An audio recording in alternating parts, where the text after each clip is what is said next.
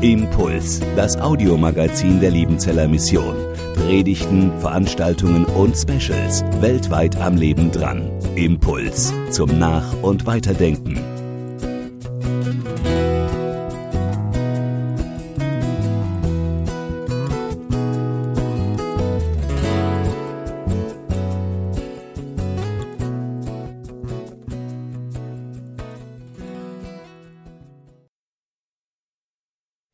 Mit euch und Friede von Gott, unserem Vater und dem Herrn Jesus Christus. Amen. Ich lese uns als Predigtext zum heutigen zweiten Advent einen Abschnitt aus dem Lukasevangelium, Kapitel 21, die Verse 25 bis 33. Und es werden Zeichen geschehen an Sonne und Mond und Sternen, und auf Erden wird den Völkern bange sein. Und sie werden verzagen vor dem Brausen und Wogen des Meeres. Und die Menschen werden vergehen vor Furcht und in Erwartung der Dinge, die kommen sollen über die ganze Erde, denn die Kräfte der Himmel werden ins Wanken kommen. Und alsdann werden sie sehen den Menschensohn kommen in einer Wolke mit großer Kraft und Herrlichkeit. Wenn aber dieses anfängt zu geschehen, dann seht auf und erhebt eure Häupter, weil sich eure Erlösung naht. Und er sagte ihnen ein Gleichnis. Seht den Feigenbaum und alle Bäume an. Wenn sie jetzt ausschlagen und ihr seht es, so wisst ihr selber, dass der Sommer schon nahe ist. So auch ihr, wenn ihr seht, dass dies alles geschieht, so wisst, dass das Reich Gottes nahe ist. Wahrlich, ich sage euch, dieses Geschlecht wird nicht vergehen, bis es alles geschieht. Himmel und Erde werden vergehen, aber meine Worte werden nicht vergehen. Er segne dein Wort an uns allen. Amen. Apokalyptische Szenarien sind uns vertraut in unseren Tagen. Die Klimakatastrophe ist in aller Munde. Das Polareis schmilzt, der Meeresspiegel steigt, ganze Küstenregionen drohen zu versinken. Das alles wird, wenn es so kommt, dramatische Folgen haben. Flüchtlingsströme, Kriege um Ressourcen und, und, und. Wie reagieren wir auf solche apokalyptischen Szenarien? Wie reagieren wir auf massive Bedrohungen, die wir auf uns zukommen sehen? Wie reagieren wir, wenn die Wogen des Meeres über uns hereinbrechen? Wenn wir Angst haben, unterzugehen in den Problemen und Schwierigkeiten dieser Welt und unseres Lebens? Unser Text greift ja so diese Urangst vor den Chaoswassern auf, diese Angst abzusaufen. Wie reagieren wir da? Drei typische Reaktionen möchte ich mit Ihnen zusammen ein wenig bedenken heute Morgen. Die erste, die Resignation. Hat eh alles keinen Sinn. Eh alles zu spät. Alles, was wir tun, höchstens ein Tropfen auf den heißen Stein, alles viel zu kompliziert. Letztlich können wir eh nichts tun. Also weiter wursteln wie bisher. In dieser resignativen, pessimistischen Reaktion steckt sehr viel Egoismus. Sehr viel Egoismus. Ich-Bezogenheit. Ja? Ich kann nichts machen, Gott sei Dank, dann muss er auch nichts machen. Ja? Dann kann alles so bleiben, wie es ist, dann kann ich so weiterleben, dann können wir so weiterleben wie bisher. Wir müssen uns keine Gedanken machen über unser Mobilitätsverhalten, über unser Reiseverhalten, über die Art, wie wir uns ernähren, um jetzt wieder mal auf die Klimakatastrophe das zu beziehen, aber Sie können das auf alles andere auch übertragen. Wenn eh alles keinen Sinn hat, klasse.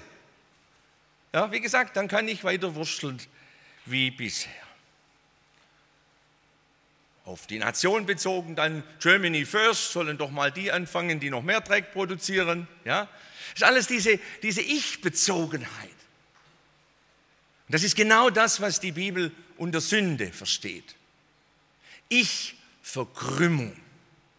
Der Homo incurvatus in se, so Luther im Gefolge von Augustin. Der in sich selber verkrümmte Mensch, der nur sich sieht. Können wir auch ins Politische hineinschauen, das prägt auch das Wahlverhalten von vielen. Ja, was tut mir gut? Wo, wer verspricht mir ein bisschen mehr Rente, ein bisschen weniger Auflagen und so? Ja, wir haben nicht das Ganze im Blick, sondern ich verkrümmen. Nun wissen wir es, hinter der Sünde steht immer die Angst. Angst macht böse. Das ist ein durchgehender Satz. Sie können Ihre eigenen Sünden sich anschauen, hat immer mit irgendeiner Angst zu tun. Angst macht böse. Diese Ich-Verkrümmung ist eine Schutzhaltung, weil ich Angst habe. Angst verkrümmt. Liebe als Gegenbegriff zu Sünde und Angst öffnet, führt in die Weite. Ja? Liebe heißt ja, jetzt bringe ich mal wieder meine Lieblingsdefinition von Liebe, auch wenn sie sich furchtbar anhört, aber ich komme halt ursprünglich aus der Verwaltung, da liebt man Definitionen. Liebe ist die tätige Bejahung der Zusammengehörigkeit. Das ist die einzige Definition von Liebe, die ich kenne, die auf alles passt. Die Liebe zu meinem Hund genauso wie zum Vaterland und zu Gott die tätige Bejahung der Zusammengehörigkeit. Ich weiß mich mit dem anderen, mit meinem Feind, sagt Jesus auch, zusammengehörig und ich verhalte mich entsprechend. Die tätige Bejahung Zusammengehörigkeit. Und letztlich sind wir verbunden mit allem, was lebt. Mit dieser ganzen Welt und Schöpfung, in der Gott drin ist.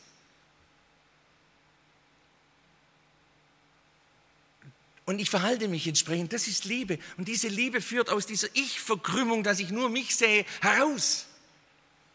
Stellt meine Füße, wie wir es vorhin schon gehört haben, auf weiten Raum, befreit uns zu einem freudigen Engagement im Lichte des kommenden Herrn. Das ist ja der Ausblick heute Morgen, der kommende Herr. Die Liebe befreit uns aus diesen Angstverkrümmungen zu einem freudigen Engagement im Lichte des kommenden Herrn. Ich muss da fast zwangsläufig, sowieso hier in Liebenzell, an Christoph Blumhardt, den Jüngeren, denken. Das war der Sohn vom Alter, gell? Den, der Alter kennen Sie alle, das war der berühmte Pfarrer in Mödlingen. Jesus ist Sieger. Freut mich immer, wenn ich dort predigen darf in Mödlingen, der Sakristei, groß, Jesus ist Sieger. Für mich ist es immer ein bisschen was Besonderes, auf der Blumhardt-Kanzel stehen zu dürfen, wenn ich dort Vertretung habe. Und dem sein Sohn, wie gesagt, Christoph Blumhardt, der Jüngere, der hatte die gleiche glühende Erwartung der Wiederkunft Jesu wie sein Vater. Der hatte auch diesen Ausblick auf die Zukunft Gottes, dass Gott noch etwas vorhat mit dieser Welt. Aber er hat ein bisschen andere Konsequenz daraus gezogen. Er ist politisch aktiv geworden. Aus dieser Hoffnung heraus. Er hat also nicht gesagt, weil Gott irgendwann kommt, kann ich jetzt Däumchen drehen, darauf warten, bis der kommt und jetzt lassen wir alles der Bach nageln. Ne? Sondern er hat sich engagiert. Er hat was gemacht, was damals natürlich viele von seinen frommen Freunden gar nicht verstanden haben. Er ist Sozialdemokrat geworden und das war damals noch absolut bäh, für die Fromme. Heute verteilt sich ein bisschen, da gibt es Fromme, die sind SPDler und Grüne und CDU und alles. Auch wenn der Fuchtel meint, ihr seid alles CDUler, wird sicher auch nicht so sein, aber okay. Äh, aber damals war das noch, noch, noch, noch richtig bäh. Aber er hat eben erkannt, damals die zentrale Frage war die soziale Frage. Und die gehen das an. Und dann hat er da mitgemacht. In einem seiner Lieder heißt es, doch wachet auch hienieden, seid Kämpfer in der Zeit. Im Wachen habt ihr Frieden, schon jetzt in Kampf und Streit. Und wie gesagt, er hat das ganz konkret verstanden. Dieses Wachen und Kämpfen als ein sich engagieren. Im Umfeld, im Kleinen und bis ins Politische hinein. Wachet, engagiert euch im Lichte des kommenden Herrn. Resignation ist für Menschen der Hoffnung keine Option. Die zweite mögliche Reaktion auf solche Angstszenarien, apokalyptischen Szenarien, Bedrohungen ist der Aktionismus. Ständig wird eine neue Sau durchs Dorf getrieben. Ständig neue Vorschläge, Aktionen, Programmen. Letztlich wird nichts wirklich zu Ende gedacht und zu Ende geführt. Man überbietet sich gegenseitig mit großen Worten, Ideen und Programmen. Wir kennen das aus vielen Bereichen. Auch wenn ich etwa an die innerkirchliche Strukturdebatten äh, denke, ja, da kommt auch ständig was Neues und bevor das eine zu Ende geführt ist, kommt schon wieder die nächste Idee und das nächste Programm. Aktionismus. Ich denke, Menschen der Hoffnung kennzeichnet vor allem eines, Gelassenheit. Eine Gelassenheit in allem Wachen und Streiten, um es mit Blumhardt zu sagen. Wie gesagt, wir sollen wachen, wach sein. Was sind die Fragen, die heute dran sind? Streiten, engagieren, uns einmischen, auch mal verrennen. Aber das Ganze in Gelassenheit. Gelassenheit heißt, ich habe mich Gott gelassen. Ich lasse mir von ihm zeigen, was dran ist. Für mich dran ist. Ohne solche Gelassenheit wird alle Aktion schnell zum Aktionismus und die kippt sehr schnell in Resignation. Weil ihr merkt, es geht aber doch nicht so schnell, wie ich denkt und es klappt nicht so, wie ich denkt Rechte Gelassenheit gibt uns eben diese Hoffnung, Himmel und Erde werden vergehen, aber meine Worte werden nicht vergehen. Einmal wird Gott all unsere kleinen Ansätze aufgreifen und mit hineinnehmen in seine Vollendung von Welt und Schöpfung. Noch eine dritte Reaktion, der Machbarkeitswahn. Irgendwie kriegen wir das alles schon in den Griff. Wir Menschen. Wir kriegen das in den Griff. Mit technischer Entwicklung. Notfalls reisen wir auf einen anderen Planeten, nehmen wir der ganze Bettel mit. Wenn wir hier alles kaputt gemacht haben, gell, gibt's, wäre doch wär, wär eine Aufgabe für die Mission dann natürlich, gell? Dann, wenn dann, verstehst du, das sind ja nicht bloß ein paar so Länder, das ist ein Pipifax. Dann, dann, sind, dann sind hier so, so die da da bei dem Missionsfest, weißt du? Ja. Naja, Machbarkeitswahn. Das ist ja auch allgemein und im persönlichen Leben ein Problem, wenn Menschen meinen, alles sei machbar. Das gilt im Blick auf Gemeindewachstum, brauchen wir bloß die richtigen Konzepte, dann läuft es, wir machen das dann. Wir machen eine Anbetung natürlich, klar, aber im Endeffekt machen wir es. Ja, das gilt genauso dann etwa im Blick auf Beziehungen. Ich forme den anderen so, dass das passt zwischen uns. Das gilt im Blick auf Krankheiten. Ja, gibt's doch nicht. Irgendein Doktor hat geschlampert, sonst wäre das schon lang gut bei mir. Ja? Die kriegen halt alles nach, bloß bei mir nicht. Gell? Also es muss doch irgendwie gehen. Machbarkeitswahn. Manche Lebensratgeber machen uns das ja weiß. Du hast dein Leben in der Hand. Alles liegt an dir. Nun steckt da natürlich eine Wahrheit drin. Gar keine Frage. Gar keine Frage. Wir sollen und müssen Verantwortung übernehmen für unser Leben. Das bringt gar nichts, wenn ich Verantwortung immer auf andere schiebe. Meine Eltern sind schuld und Gesellschaft ist schuld. Doktor ist schuld. ja. Ich muss Verantwortung übernehmen für mein Leben, aber das heißt noch lange nicht, dass ich alles im Griff habe. Schon mancher Macher musste das in Krankheitszeiten auf bittere Weise lernen dass er nicht alles im Griff hat, dass nicht alles machbar ist. Es braucht eine Offenheit für Gnade, für das, was von außen kommt, für das, was von Gott kommt. Du wirst dein herrlich Werk vollenden, der du der Welten Heil und Richter bist. Es gilt für mein kleines Leben und es gilt für diese ganze Welt und Schöpfung. Es braucht dieses, und jetzt komme ich zum Wochenspruch, den wir heute schon zweimal gehört haben aus unserem Predigtext, es braucht dieses Aufsehen. Seht auf, da hebt eure Häupter, weil sich eure Erlösung naht. Haben Sie ja eingangs schon gehört oder gesehen, erlebt. Die Körpersprache und das Körperliche verrät ja auch viel über einen Menschen, wie jemand steht, geht, sitzt. Auch unsere Sprache macht es deutlich. Wie geht es dir? Wie jemand geht, zeigt, wie es ihm geht.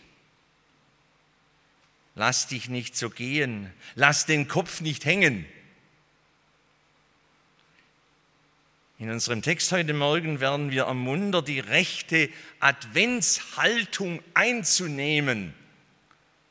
Und da kann ich mich nur an das anschließen, was du, Johannes, hier uns vorgeturnt hast. Äh, machen Sie das zu Ihrem persönlichen Adventsritual. Wäre eine gute Sache. Morgens einmal so. Und dann ja, aufsehen, nach vorne sehen. Auf den, der da kommt. Ja, Rituale brauchen ja immer was Körperliches, was Handfestes. Das wäre ein tolles Adventsritual. Morgens. Können Sie verbinden mit dem Losungsbüchle und so, gell? Genau, hat jetzt ja sozusagen eine offizielle Weihe bekommen, ja, durch den Missionsdirektor, gell? Genau, also machen Sie das. Äh, das ist eine gute Sache, auch körperlich. Aufsehen. Christen schauen nach vorne aufs Ziel. Christen sind Hoffende im Zeichen des grünenden Baumes. Auch dieses Symbol finden wir ja in unserem Text. Christen sind gelassen engagierte, gelassen engagierte, wartende.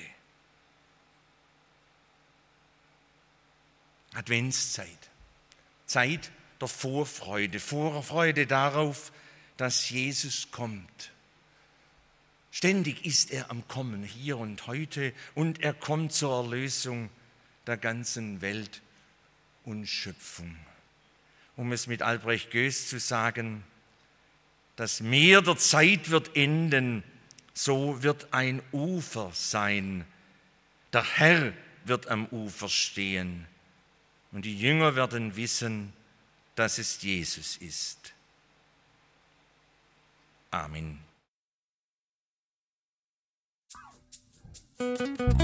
Impuls ist eine Produktion der Liebenzeller Mission. Haben Sie Fragen? Würden Sie gerne mehr wissen? Ausführliche Informationen und Kontaktadressen finden Sie im Internet unter www.liebenzell.org. Die Liebenzeller Mission produziert ebenfalls das Fernsehmagazin Weltweit am Leben dran. Informationen zur Sendung und zum Empfang gibt es unter www.weltweit-magazin.de.